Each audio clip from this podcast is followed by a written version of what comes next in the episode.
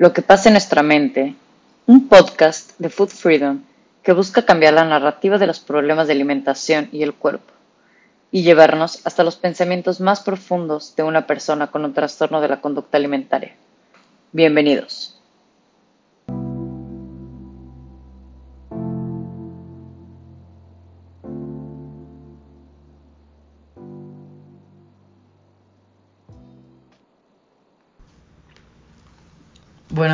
Días a todos. Ahorita para nosotros es noche, para ustedes días.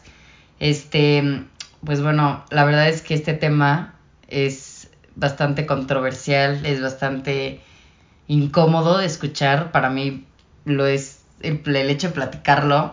La verdad es que hablar, hablar de este tema a mí en lo personal me, me incomoda y siento que a la mayor parte de la gente en México le, le incomoda hablar de este tema este, me, puedo como, como relacionar un poco, este, el, que sea un tabú, como lo son también los trastornos de la conducta alimentaria, que la gente no habla de ellos, la gente prefiere no, no decir o endulzarlo, decirlo con otras palabras para que la gente no se asuste y demás. Y siento que es exactamente lo mismo con la sexualidad, que yo por lo menos, así como recuerdo jamás haber tenido una buena mm, clase en la que me hablaran de este, los trastornos de la conducta alimentaria, los problemas que podía tener si dejaba de comer, si dejaba o si vomitaba o si me laxaba o demás. Siento que jamás pude tener de parte de mi escuela una educación sexual, este, eh, una buena educación sexual y, y también pues obviamente entra esta parte que ahorita estamos platicando Loreta y yo, como pues la parte que te meten de culpa y de este pues bueno muchas cosas que ya las al ser escuelas eh, legionarias escuelas católicas eh, tienden a, a, ponerte esta parte de la sexualidad como algo malo.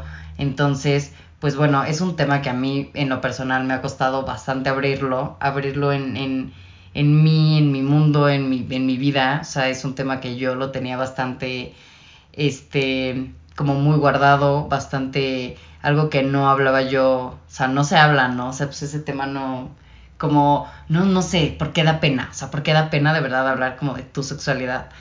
Y pues bueno, a mí, yo empecé como a abrirme este tema, en este tema de, de hablar como de, de mi cuerpo, de, de, cómo me sentía yo y, y obviamente, ya obviamente la parte sexual y y pues bueno, yo, yo me, me topo con esta Fernanda súper incómoda, súper que no conoce nada, que, este, que tiene mucha culpa, que le han eh, metido bastantes ideas erróneas, bastantes ideas que me he dedicado a cuestionar muchísimo durante toda esta cuarentena, durante estos últimos años, este, a partir de que estoy con mi actual eh, pareja, mi esposo, que él me ha ayudado a cuestionarme muchísimo todo lo que me han me enseñaron en la escuela y todo este miedo que me que infunden los legionarios en nosotros en la parte de la sexualidad.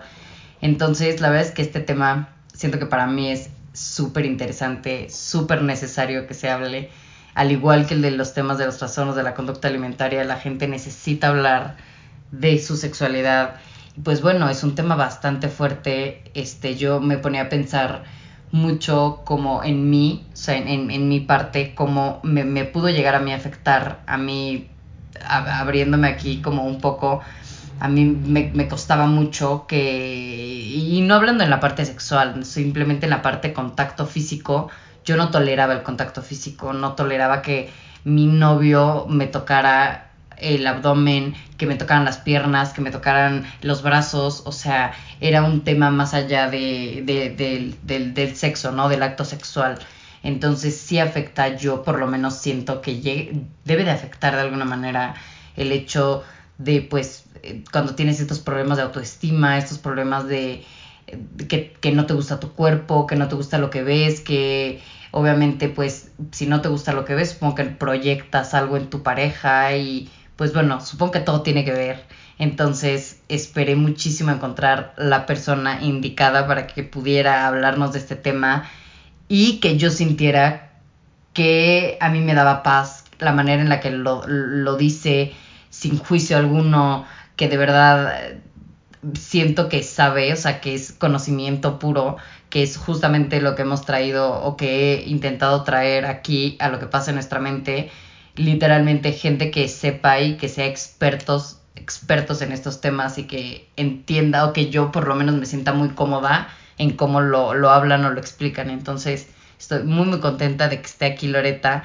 Loreta Nieto tiene una cuenta que no tienen idea, o sea, no tienen idea si no la siguen, la tienen que seguir tiene unas trivias, hace unas encuestas buenísimas de sexualidad, después, este, obviamente comparte los resultados y bueno, para mí ya literalmente es como de los días que hace encuesta, yo ya me siento con mi esposo y empezamos a hacer las entrevistas, las encuestas y bueno, es de verdad demasiado, demasiado conocimiento y demasiado conocerte y, y aprender muchísimo de nosotros. Entonces, pues bueno, sin darles más rollo, Ahora sí voy a presentar a Loreta Nieto. Loreta es psicóloga, hizo su especialidad en terapia sexual y de pareja y ahorita está haciendo un doctorado en investigación psicológica. Entonces, pues, imagínense, aparte tiene 26 años y está haciendo esto. De verdad no tienen idea, 27 años, de verdad no tienen idea, idea lo, lo que me fascina poder tener a gente que sepa y que se apasione tanto hablar de estos temas entonces, pues bueno, qué mejor que una mujer pueda venir a hablarnos. Yo sé que hay muchos hombres que nos están escuchando, sin embargo, la mayor parte de los que escuchan pues son mujeres y siento que sí necesito, por lo menos yo me sentí bastante cómoda con ella en toda la parte en cómo se refiere a todo esto. Entonces, me encanta que ella sea la que vaya como a transmitirnos este mensaje. Y pues bueno, Loreta, bienvenida a lo que pasa en nuestra mente. No, no, no, mil gracias a ti, Fer, por tenerme aquí presente y yo encantada de hablar de este tema como tan, tan controversial, perdón.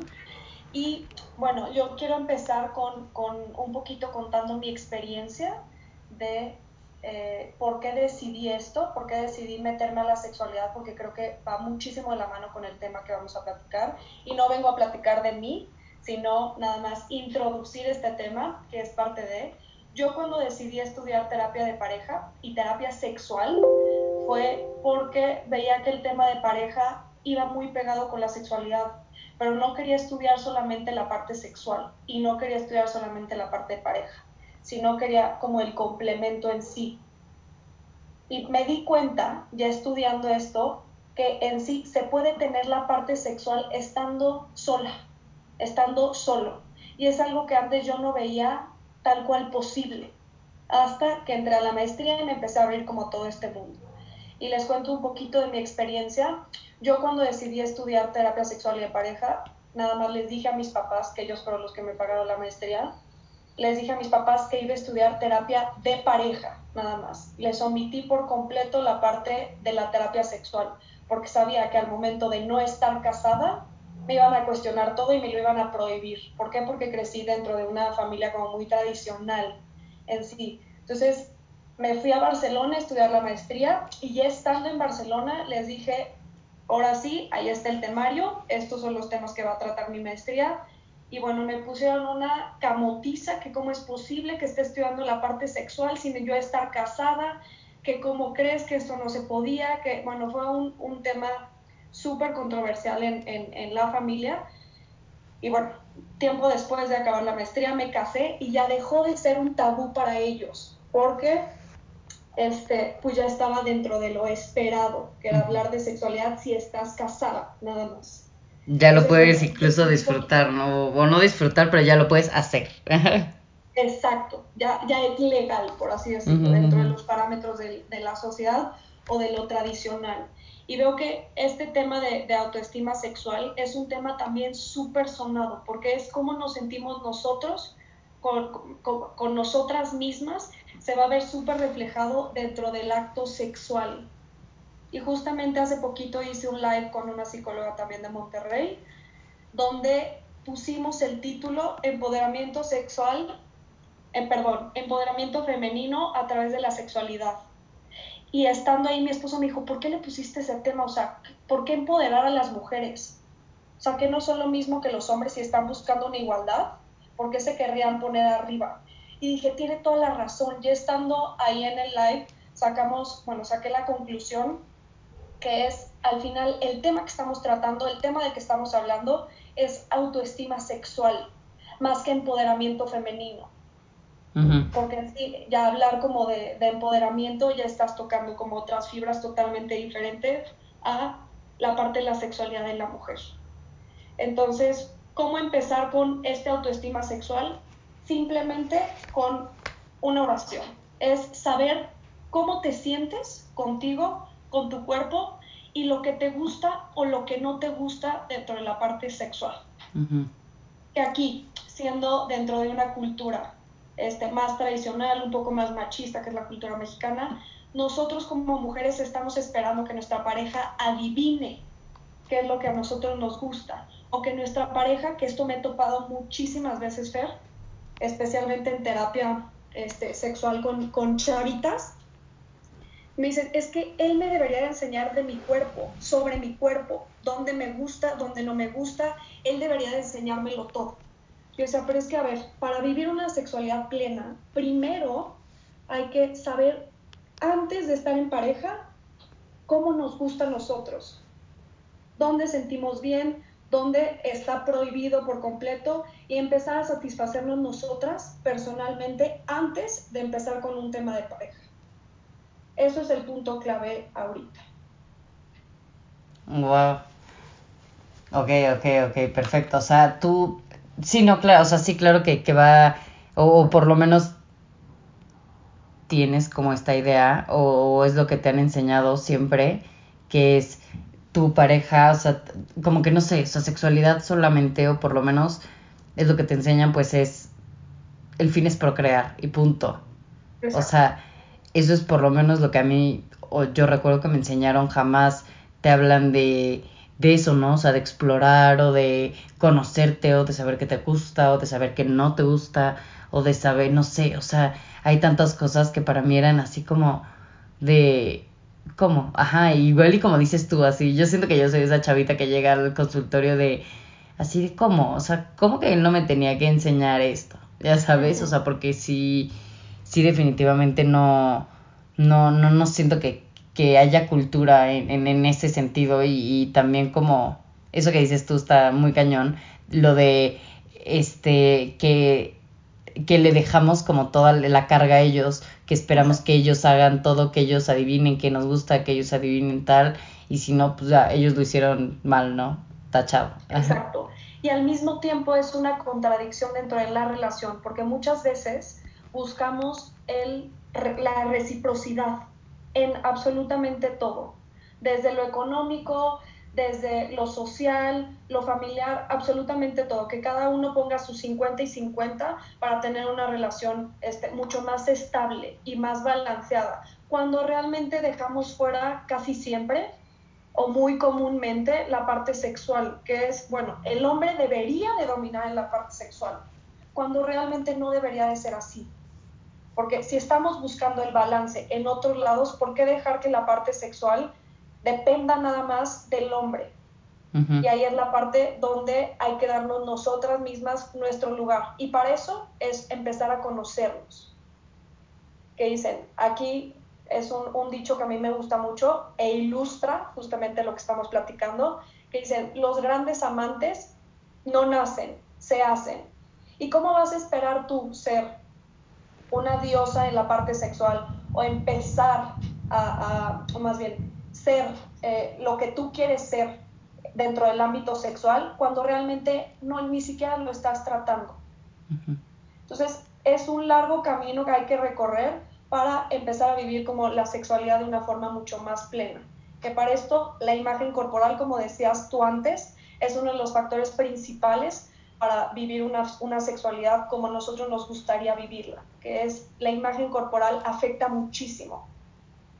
Okay. Dentro del acto sexual. Dime. ¿Y cómo afecta? Es lo que te iba a preguntar. ¿Cómo afecta que haya este que haya que haya una autoestima baja en la parte sexual? Porque uno de los pensamientos más recurrentes que llegamos a tener dentro del acto sexual es, híjole, ya me está viendo la parte que no me gusta a mí. Híjole, ya se me está viendo la llantita, no sé cómo le voy a hacer para, para esconderla.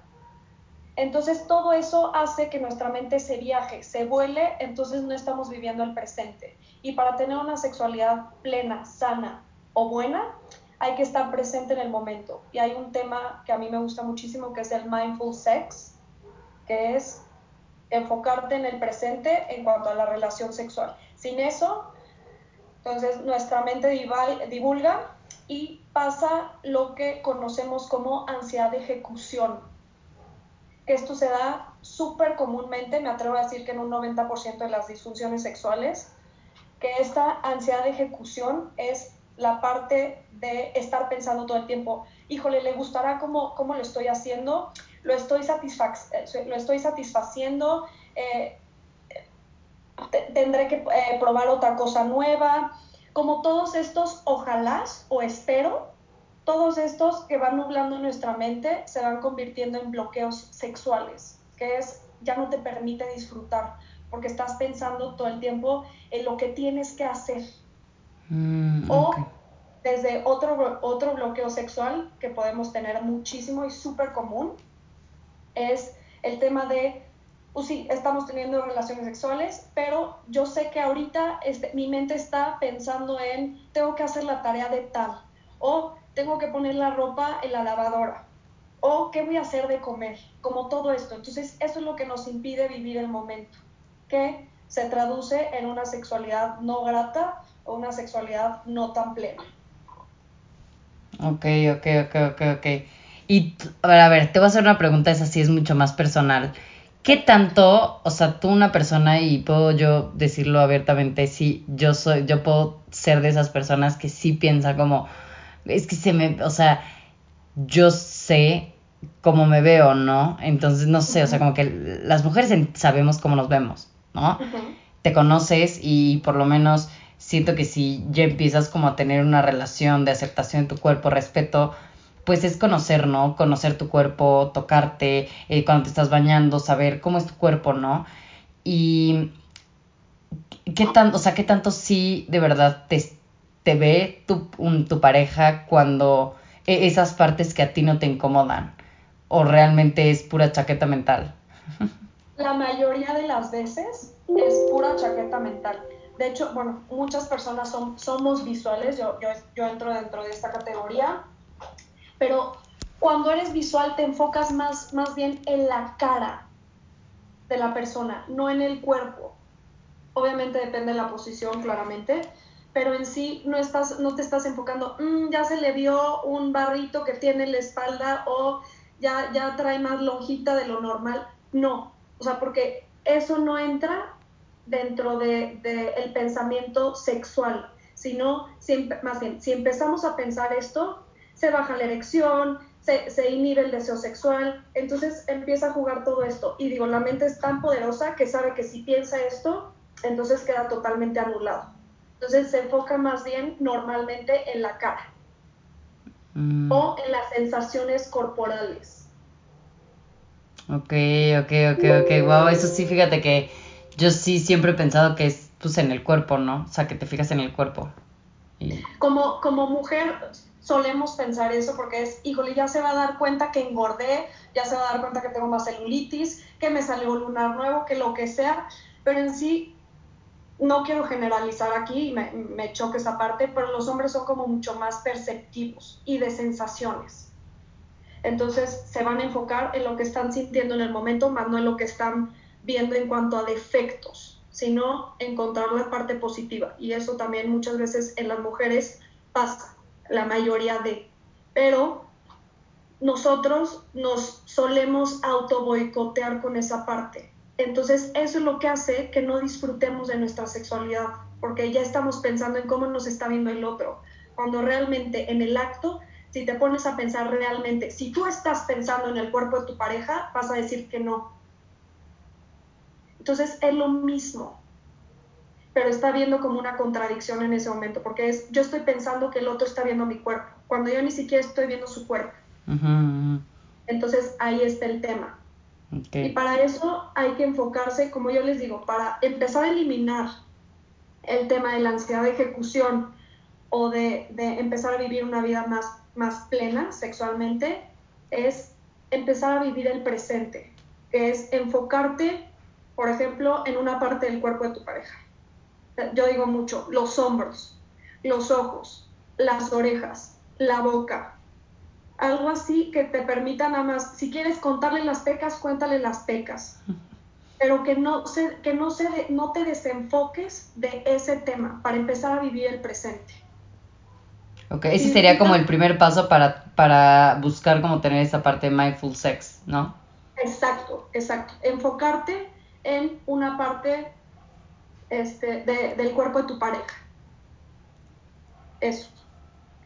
Pero para esto también hay que saber qué es lo que nos gusta y qué es lo que no nos gusta dentro de la parte sexual. Y dentro de eso también entran la parte de los aceleradores y frenos, que es cómo yo estoy inhibiendo mi deseo sexual. Es decir, ¿qué me está frenando mi deseo sexual o mi excitación? Que eso pasa muchísimo entre las disfunciones sexuales femeninas, que dicen, es que me duele la penetración. Sí, te está doliendo porque la parte de la excitación no está llegando. Entonces no estás lubricando y claro que te va a doler. Porque se están saltando toda la parte de la, de la respuesta sexual. Entonces ahí está el tema. Empezar a enfocar en qué me frena el deseo sexual. Es decir, qué, qué hace mi pareja que a mí me elimina por completo las ganas de tener relaciones sexuales o me elimina por completo el deseo. Ese sería el freno. ¿Y qué es lo que hace mi pareja o qué es lo que yo hago que me gusta y que me atrae ya en cuanto a entrar a la parte sexual? Que ahí sería el acelerador. Eso es punto clave también, Fer, para, para empezar a conocernos mucho más como personas y como pareja. Que es, bueno, yo sé que mis frenos son estos y yo sé que mis aceleradores son estos. Entonces, hay que tratar de hacer menos la parte de los frenos y más la parte de los aceleradores. Ok, ok. ¿Y tú cuáles, cuáles serían, por ejemplo, ejemplos de aceleradores?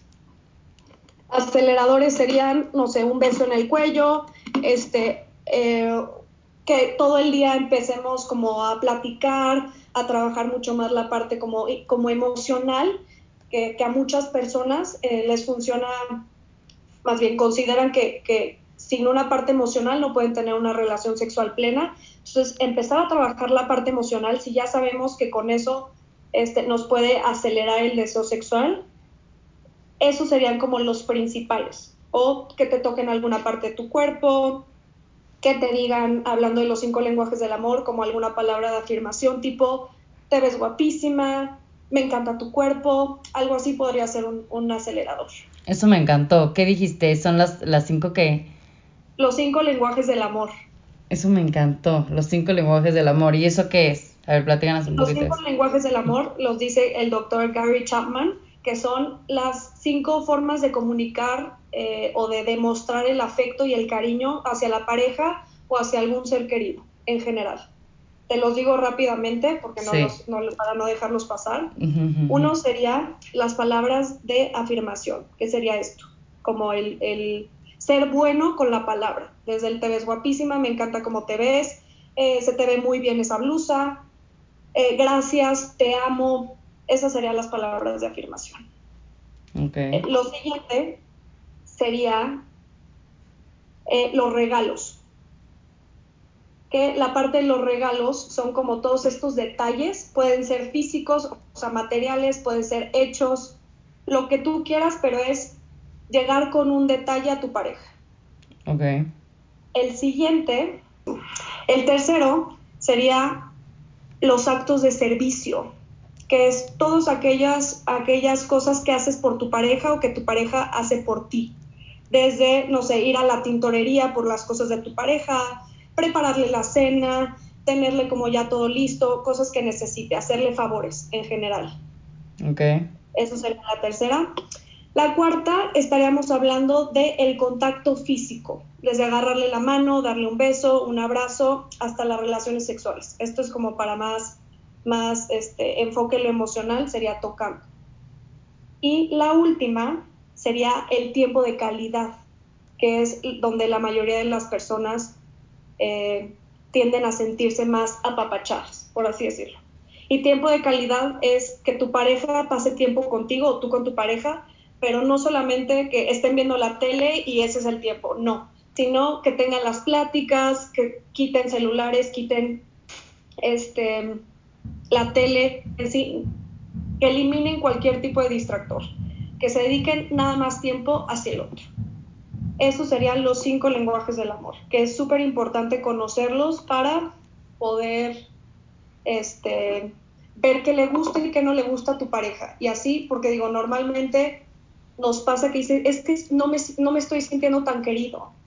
Y probablemente tu pareja esté expresando el amor como ella lo sienta o como él lo siente, que para mí no es lo mismo. Entonces es importante saber cuál es nuestro lenguaje del amor y saber cuál es el lenguaje del amor de nuestra pareja, porque normalmente son diferentes. Mm, sí. Y esto entraría también dentro de la autoestima sexual porque para, ese es un tema también importante, el cuerpo Fer habla lo que la mente y la boca no pueden. Entonces, si no nos estamos sintiendo cómodas con nuestra sexualidad o cómodos con nuestra sexualidad, muy probablemente hay que voltear a ver a nuestra relación de pareja. Que es, si no me estoy sintiendo bien en lo emocional o si siento que hay alguna barrera o lo que sea, lo primero que se va a ver afectado de ley es la parte sexual. Okay. Entonces ahí es como un espejo de nuestra relación. Ok, ok. O sea, normalmente cuando hay problemas como en la parte sexual es porque hay problemas en general. Exacto, normalmente. Y estamos hablando normalmente es una falta de comunicación o comúnmente falta de comunicación, falta de confianza y el no sentirse cómodos expresando, que iría de la mano con un poquito estas dos que te acabo de comentar. Ok, y por ejemplo, si tienes a mujeres este, que estén como, como yo, o sea, como el caso de que yo, que soy una persona que todavía le da un poco de pena, que todo el tiempo le han dicho que no, que está mal como eh, que tú sientas placer o que está mal este el auto el autosatisfacerte o demás. ¿Tú qué le dirías a todas estas mujeres que o cómo les dirías que tienen que empezar como a explorar esta parte sexual si pues les da pena o si de verdad nunca han, o han estado súper desconectadas de ese tema? Mira, lo primero es siempre va a haber culpa o la mayoría de las veces va a haber culpa cuando exploramos nuestro cuerpo sin alguien más. Pero eso ya lo tenemos asegurado. Para eso, para saber más bien qué nos gusta y qué no nos gusta, como lo dije anteriormente, hay que empezar por nosotras mismas. Y lo que yo siempre recomiendo es un ejercicio que a mí me fascina, que es poner un espejo y empezar a conocer tu vagina, empezar a conocer tu vulva, ver de todo, todo lo que se trata ahí abajo, ver si puedes tocar mejor, para ver dónde sientes, dónde no, dónde está incómodo, dónde no, para después ya empezar. Eso es el punto número uno, conocer tu, conocer tu cuerpo, conocer tus partes íntimas. Después de eso ya seguiría el punto de la masturbación. ¿Qué digo? En la masturbación se puede hacer de muchísimas formas. Se puede hacer en con pornografía, o sea, con material visual, que ayuda mucho, pero sin usarlo como un componente educativo, que sería como que, que es nada más recreativo.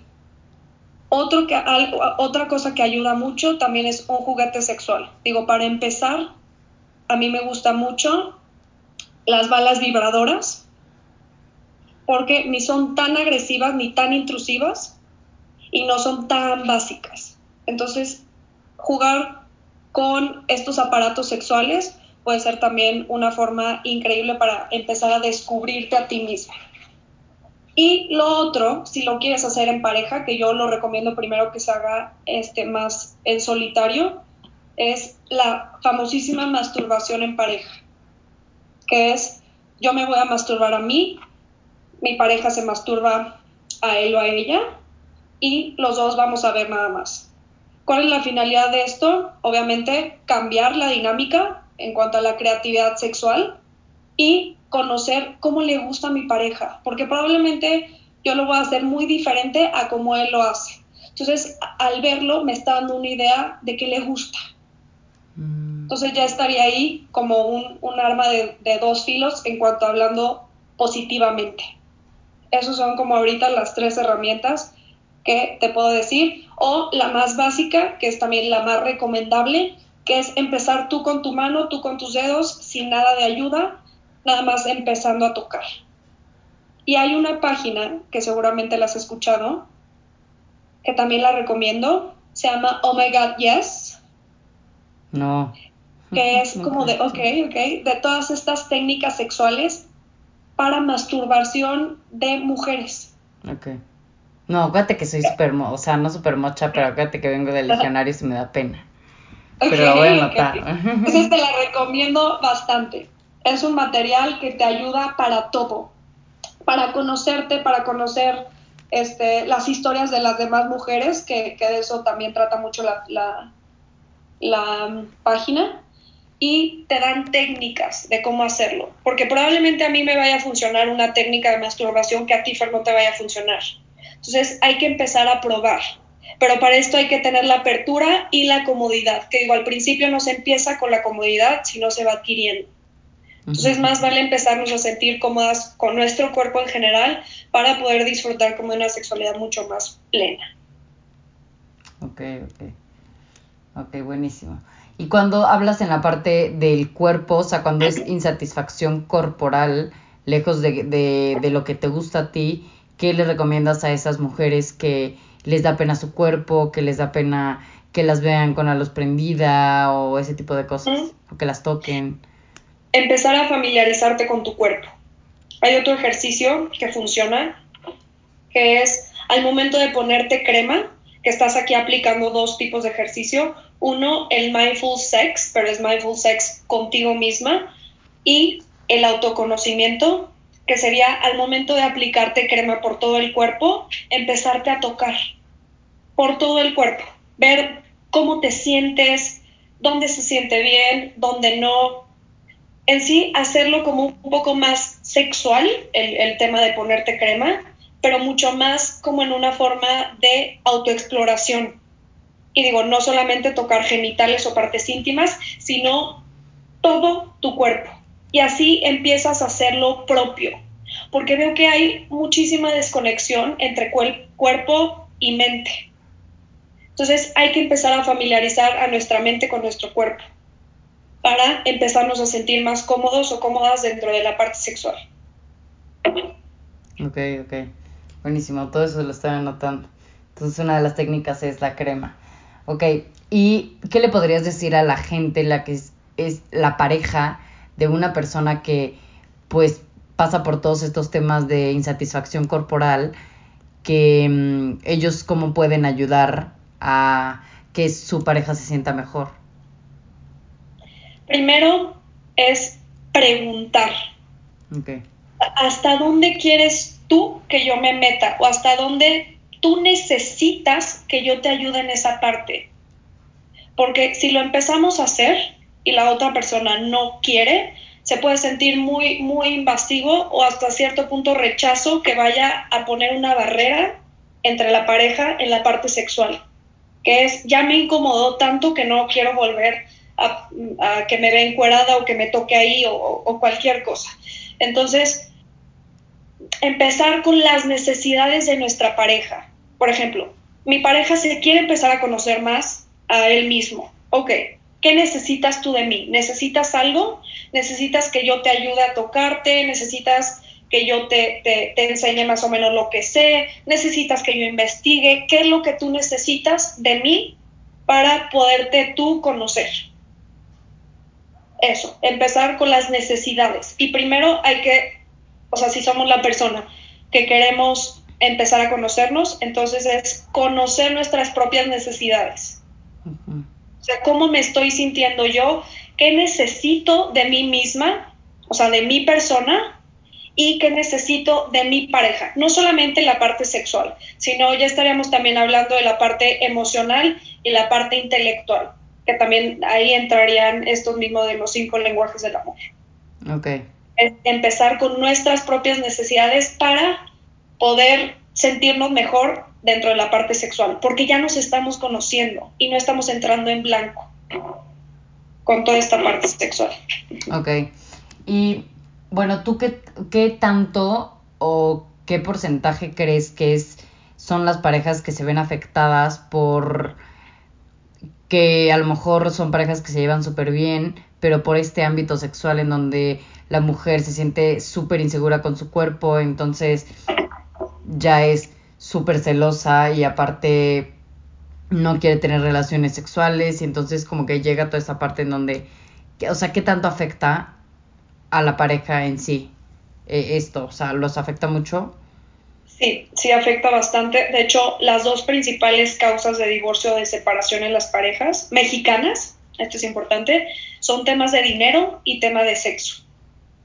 Entonces, si para mi pareja es importante la parte del sexo o de las relaciones sexuales, entonces ahí habría un problema. Si a mi pareja le da igual la, parte sexual, pero le estoy dando o le estoy, lo estoy satisfaciendo, perdón, en sus otras áreas, entonces ahí no habría tanto problema.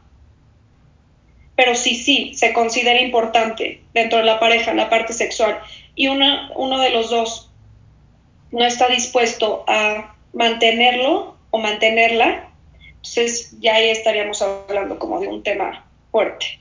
Ok, ok. Y otra pregunta, ¿qué tanto... Ay, lo voy a tener que editar ahí porque se... Este, la otra pregunta es, ¿qué tanto hay hombres afectados por la parte de imagen corporal en la parte sexual? Hay varios, muchos. Estamos hablando que se convierte en una disfunción sexual, especialmente si hay una autoestima alto, también se puede ver afectado por el tema de la ansiedad de ejecución, o sea, lo que se espera de él en cuanto al acto sexual puede generar muchísima presión, que esta presión se convierta en una disfunción eréctil o en una eyaculación precoz, más que en un tema como de imagen corporal, que también afecta muchísimo, muchísimo la parte este, de de la imagen corporal, pero mucho más en un tema emocional, por ejemplo, en estas disfunciones sexuales. Ok, ok, perfecto. ¿Y este, cómo se ve una terapia contigo, Lore? Yo trabajo muchísimo, Fer, y esto es esto es súper importante. Primero la parte emocional dentro de una pareja, porque como te dije hace rato, sabemos que hay algo dentro de, de, la, de la pareja, dentro de la dinámica de pareja, que normalmente es la parte emocional o la parte del ataque y defensa, que es una de las dinámicas de pareja más comunes dentro del ataque y defensa, que está afectando la parte sexual. Entonces yo me meto más, mucho más, que eso hacemos los terapeutas sexuales a diferencia de los sexólogos, mucho más a el problema de raíz, que la mayoría de las veces estamos hablando de una parte emocional. Ya que empezamos con esto, instantáneamente la parte sexual mejora. Porque como te dije hace rato, el cuerpo habla lo que la mente y la boca no pueden. Entonces ahí está como a la par. Entonces se hace terapia de pareja en general para llegar a la terapia sexual. Si hablamos de alguna disfunción sexual tal cual, se maneja un poquito más diferente. Es irnos desde, las, irnos desde la raíz de las causas, que también estamos hablando de la parte emocional, pero sería mucho más metido, metido como en la parte cognitiva, como de creencias y de expectativas, más que tal cual de emociones en pareja. Este, ¿Qué pasa cuando hay dos parejas que tienen como educaciones totalmente diferentes en el ámbito sexual? ¿Qué, o sea, ¿qué pasa ahí? Puede ser un complemento o un tema de separación. No hay más.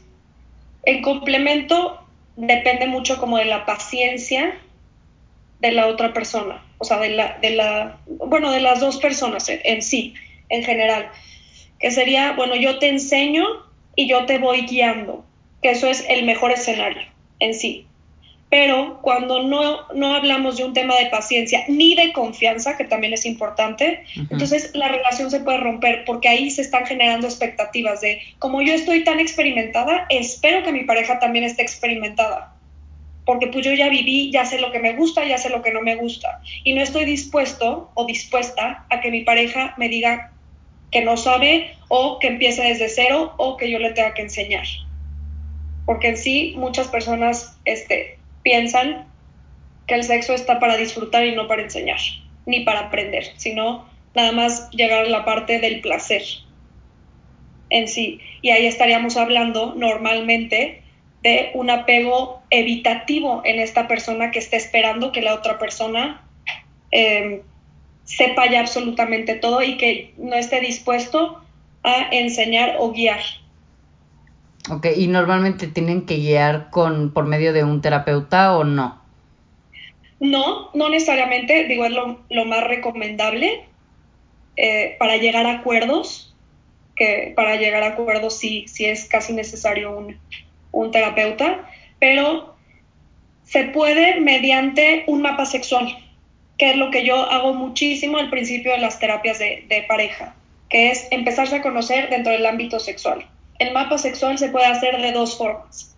Una, que es un poco más teórico, que es tú imprimes Fer junto con tu esposo una silueta de hombre y una silueta de mujer, y dentro de cada silueta tú vas a poner con un color este, subrayado con un color o encerrado en un color las zonas, tus zonas, perdón, erógenas, es decir, donde te gusta que te toquen o que te den besos o que lo que sea. Y con otro color, tus zonas no erógenas, donde no te gusta que para nada te toque, ni que te den besos ni que nada. Y dentro de la silueta de hombre, tú vas a poner y a subrayar igual, lo que tú crees que para tu pareja es placentero y con otro color lo que tú crees que es cero placentero. Esa es la parte más teórica y lo recomiendo como si, si la parte sexual ya está muy dañada. Es empezar como desde cero otra vez y comparar estas dos siluetas. ¿Qué tanto le atiné a lo que le gusta o no le gusta a mi pareja? Y qué tanto mi pareja me conoce.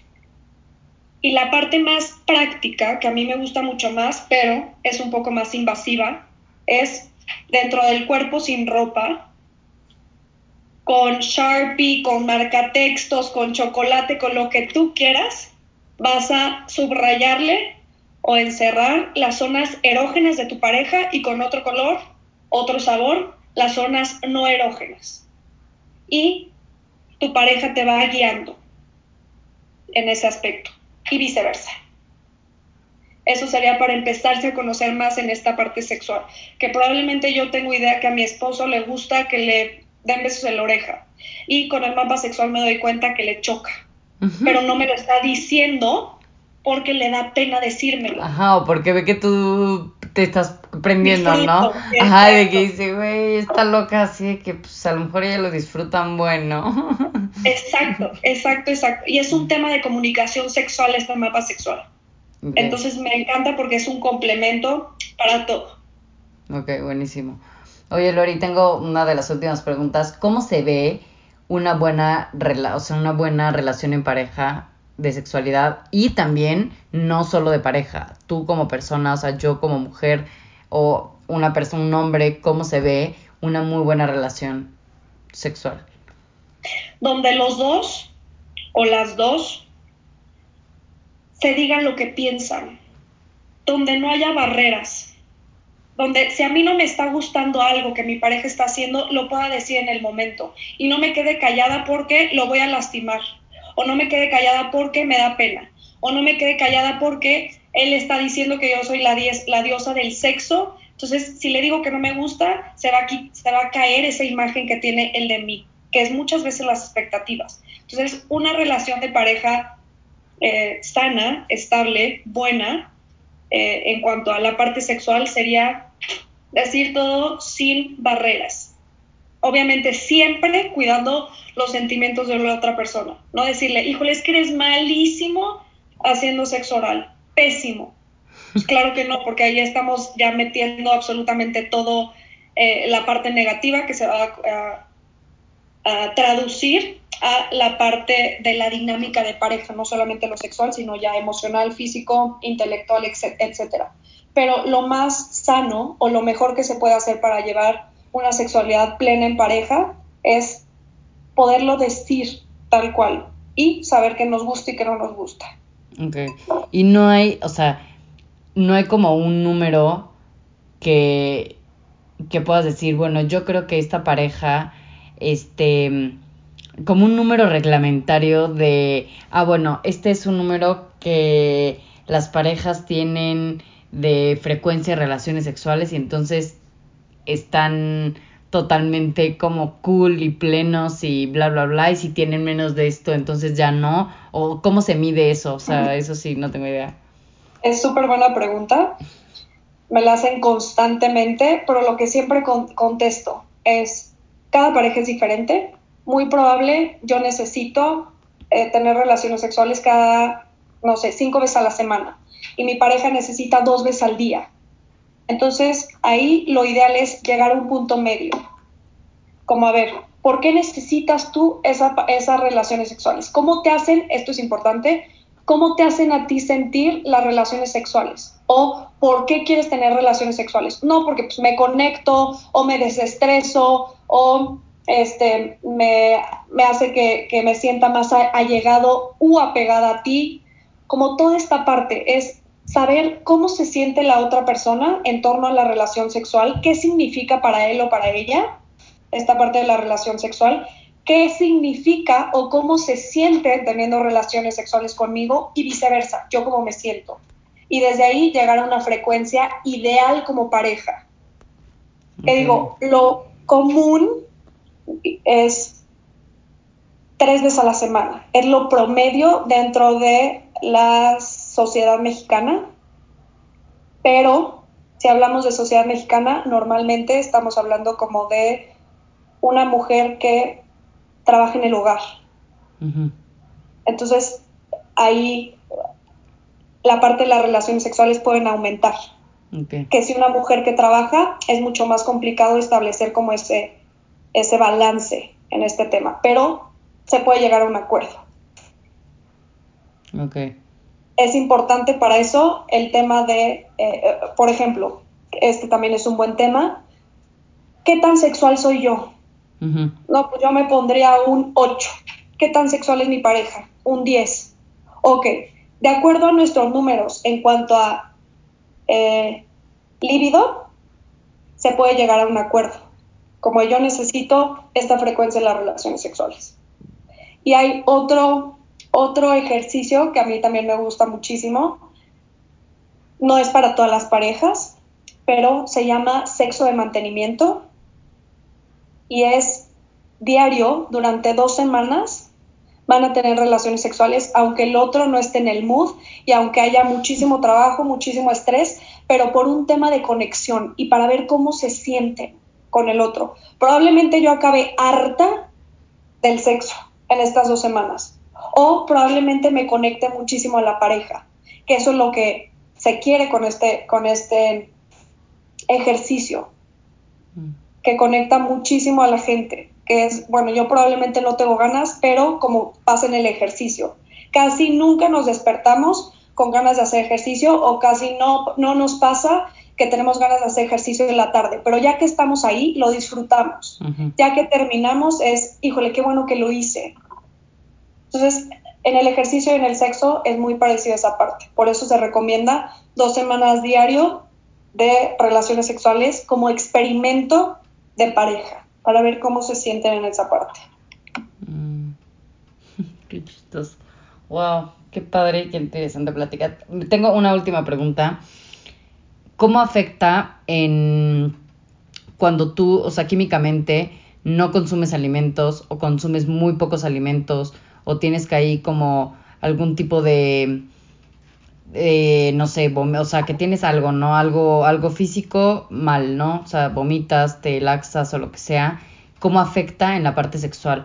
O sea, afecta en algún tipo de, se te pierdes este las ganas de tener este relaciones sexuales, este el líbido, o sea, ¿hay algún algún tipo de consecuencia? Totalmente, lo acabas de decir. La libido es la energía de vida, que es el cómo nos estamos sintiendo con nosotros mismos, es lo que produce este deseo sexual. Entonces, si nosotros estamos mal en alguna área de nuestra vida o, o hay mucho estrés, mucha ansiedad, muchos sentimientos negativos, esta parte del deseo sexual va a ser totalmente nulo o muy bajo. Entonces, sí nos va a afectar muchísimo. Y también tocaste un tema interesante, los hábitos hacen muchísimo nuestra parte sexual. Si nosotros estamos durmiendo muy poco, el líbido baja. Por lo tanto, la satisfacción sexual va a bajar de igual forma. Si nosotros estamos comiendo pura comida chatarra, el rendimiento sexual va a ser totalmente nulo. O hasta igual en la lubricación en las mujeres puede eliminarse por completo en esta parte de, de, las comidas chatarras o de no comer sanamente. Y también en el puede producir disfunción eréctil, eyaculación precoz, especialmente en los hombres, si no hay buenos hábitos. Entonces, totalmente van, van de acuerdo con el, la satisfacción sexual. Ah, perfecto. Buenísimo. Pues muchas, muchas gracias, Lore. Qué interesante tema. Estuvo increíble, me encantó. Me encantó platicar contigo, me encantó que nos, nos contaras de, de todos estos temas que siento que, que está increíble empezar a hablarlos, empezar a, a escucharlos, empezar a que la amiga se lo mande a las otras amigas y todos lo estén escuchando porque para mí sí son temas súper importantes y, y este y como te digo, ¿no? Que la gente tiene que empezarlo a hablar mucho más. Totalmente, hay que normalizarlo. Sí, exacto. Y para normalizarlo hay que hablar y hay que vivir. Sí. Entonces es muy importante empezar a conectar con nuestro cuerpo, totalmente. Muchas gracias, de verdad me encanta y tienen que seguir la cuenta de Loreta. Está increíble, ahorita voy a dejar, obviamente voy a poner todas sus redes y demás, sus contactos por si alguna pareja por aquí que escuche te esté interesado en, en las terapias este, con Loreta. ¿Tienes terapias online o son puras terapias presenciales? Tengo terapias online, justamente, sí. por medio de Zoom o Skype. Perfecto, entonces pues ahí voy a dejar ya todos los datos de todos modos en, el, en, en la plataforma y en, en Instagram para que lo puedan checar. Y pues bueno, muchísimas, muchísimas gracias y de verdad sigan su cuenta, de verdad sus teorías son una joya y te diviertes muchísimo, o sea, yo me divierto muchísimo y aprendo bastante y bueno, como que poco a poco se me quita un poco más la pena. Entonces, de verdad, bueno, muchas gracias. Bueno, no, no, no, mil gracias a ti que van a escuchar todo esto y cualquier duda, cualquier pregunta, lo que sea, no duden en escribir. Muchas mil gracias, gracias, Lore.